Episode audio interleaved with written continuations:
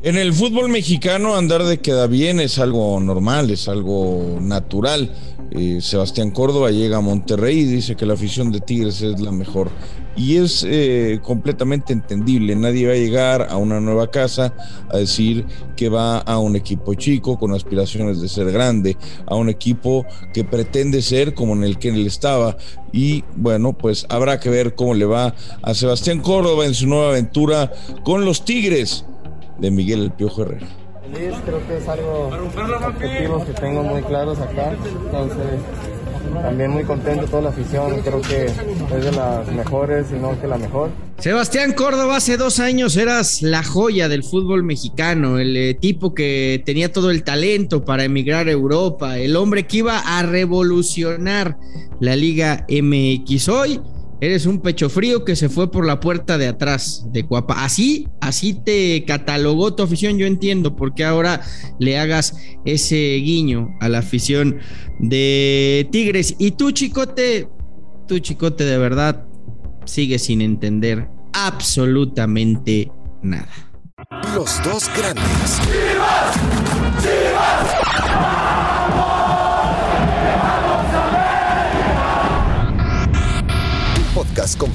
Ceballos y Raúl El Pollo Ortiz, exclusivo de Footbox. Hola, ¿qué tal? Y sean todos bienvenidos a Los Dos Grandes. Pues no sé si estás contento o no, pero Córdoba ya se fue del AME, no llegó a Chivas y es nuevo jugador del, de Tigres. ¿Cómo estás, Pollo? ¿Cómo estás, Fer? Eh, pues sí, sí estoy contento por, por las dos cosas, la verdad. Eh, la salida de, Córdoba es buena para el América y para el americanismo por una simple y sencilla razón. Él ya no quería jugar en el América, él ya no quería estar eh, en el club y bueno, pues acá no es, no es retener a nadie a la fuerza, ¿no? Si te quieres ir, eh, te abren las puertas siempre y cuando eh, se pague algo medianamente decente, que me parece que Tigres lo hizo. Y el hecho de que no se haya hecho el cambio maldito, bueno, pues eh, sí provoca mis más bajos instintos. ¿Para qué te digo que no? Sí, sí, esa es la verdad. Ahora, creo que es un jugador que tiene muchísimo talento, es un jugador Tú no vas a cambiar el discurso de Córdoba. ¿Cuál? Tú no vas a ser como, como esos americanistas que hace dos años era un crack en potencia y hoy es un pecho frío que no sirve para nada. A ver, está claro que está claro que Córdoba eh, de repente hay momentos en los que en los que le exigimos que pese más, tanto en selección, en América y ahora seguramente le pasa en Tigres porque tiene condiciones que prácticamente ningún jugador mexicano tiene.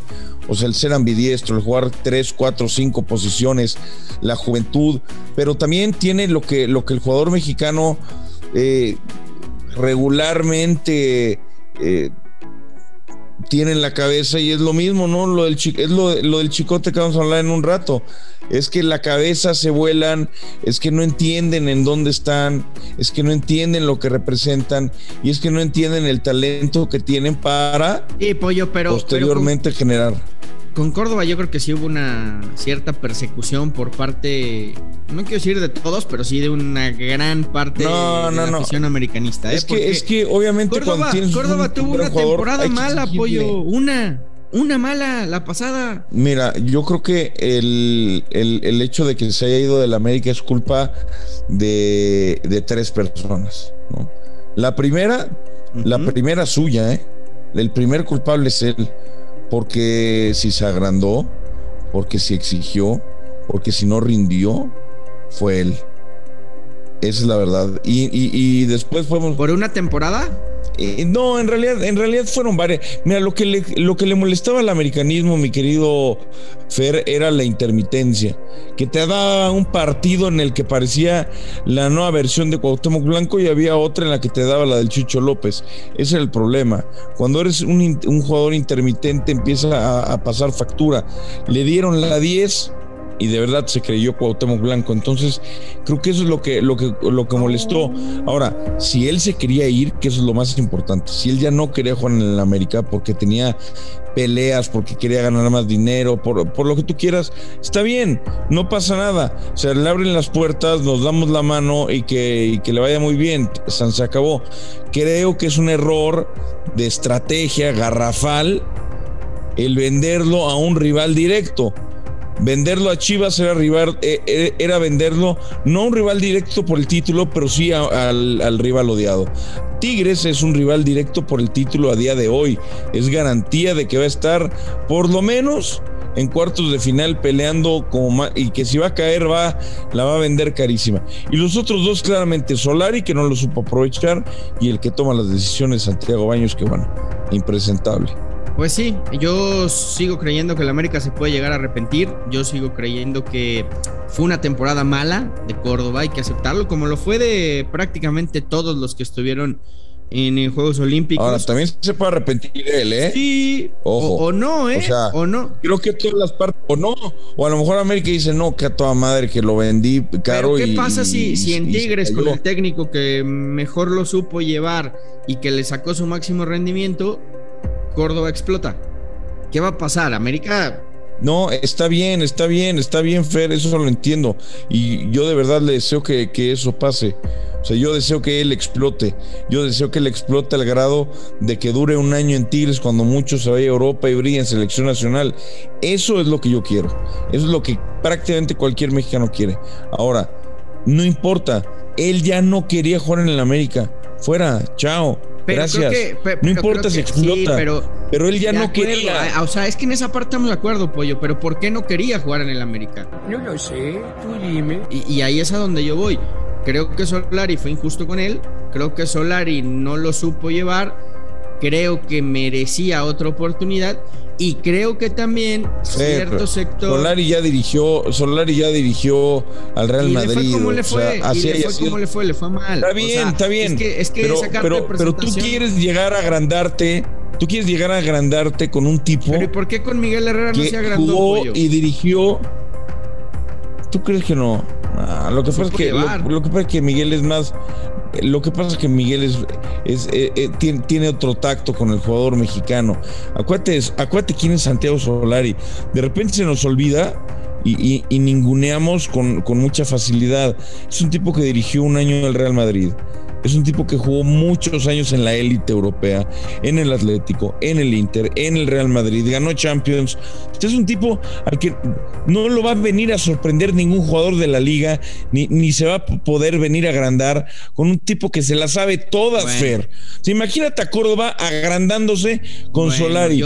se caga de la risa, Fer, la neta. Se caga de la risa con él y con el que me digas que venga a la Liga Mexicana. Solari se equivocó con Córdoba porque también se puede equivocar y yo creo que la afición del América se equivocó con Córdoba porque fue una temporada mala y un tipo que era de casa, que era canterano y que estaba llamado a, ser el nuevo ídolo americanista, pues lo terminaron echando por pues la puerta de atrás diciendo que era un pecho frío. le vaya muy bien.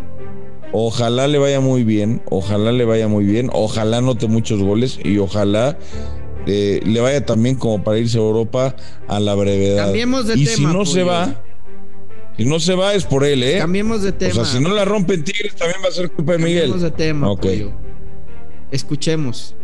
Ahí ya me dio, ya me dio sed. Y sí, la neta sí, sí me pasaba de lanza, güey. Este, Te tocó la feria y todo ese rollo. Sí, me tocó la feria también. Nomás dos veces fui a la feria. Pero sí, ahí, güey, a veces sí llegaba los lunes. También a veces, si estamos hablando con verdades, pues a veces llegaba tocadón.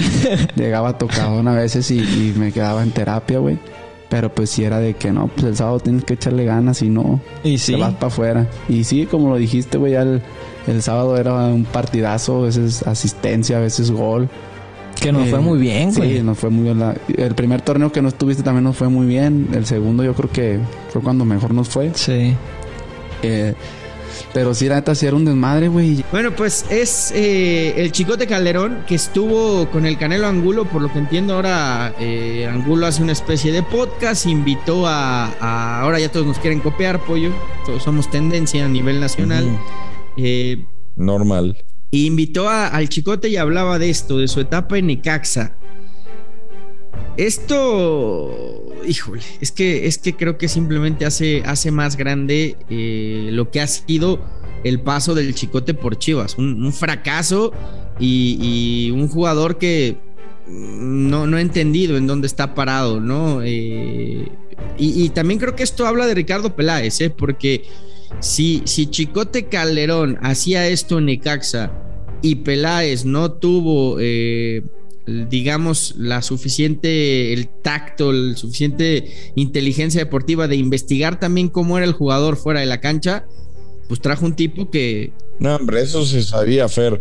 A ver, a mí me tocaba narrar partidos del Necaxa eh, constantemente, me tocaba ir a Aguascalientes y, yo veía al Chicote y a muchos otros jugadores del Necaxa, no en el plan en el que él decía de acabar a las 7 de la mañana, pero sí veíamos que de repente. me iba a terapia porque no podía entrenar, dice el Chicote. Imagínate, es un jugador profesional, carajo. Es que, es que te digo algo, Fer, esto el Chicote representa eh, en particular algunas cosas. Ahí te va. La primera, que el jugador mexicano en general no es profesional. Si el jugador mexicano en general no es profesional, está muy cómodo con un sueldazo que maneja y no le importa. Dos, también nos representa el por qué el chicote, pues es un jugador chicote. ¿No? O sea, que, que hace un buen partido contra el América y puede vivir de eso, ¿no? O sea, la verdad. no decir chiquito, ¿no? Sí, no, o sea, es que puede, puede vivir de eso, puede vivir de un par de goles al América y, de, una, de un, par de buenas temporadas con el Necaxa hace tres años y puede estar tranquilo y, y no pasa nada. Y la otra, y la otra es la, la grandísima falta de autoridad y de disciplina que hay hoy en el Guadalajara. Y, también, y de cabeza que hay en, en, el Chicote y en Angulo. O sea, primero, ¿en qué cabeza cabe contar eso cuando todavía estás jugando profesionalmente en un equipo como Guadalajara?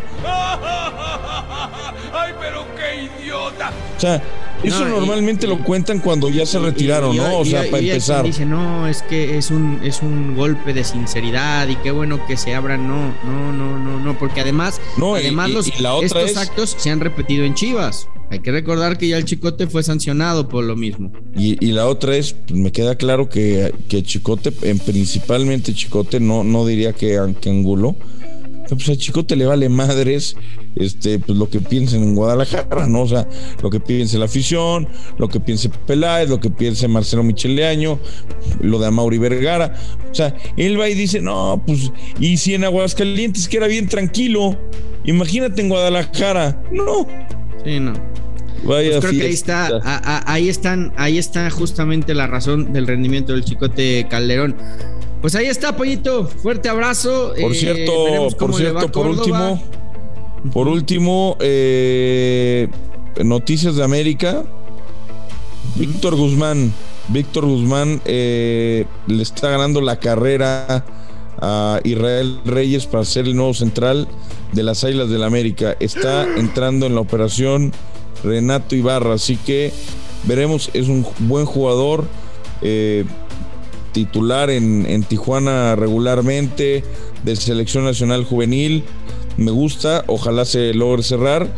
Eh, pero bueno, ahí está la información. Víctor Guzmán, cerquita del América. Pues bueno, ojalá que llegue. El América necesita un central y veremos qué pasa con Córdoba. Y tú, chicote, de verdad, de verdad, aprende qué equipo representas.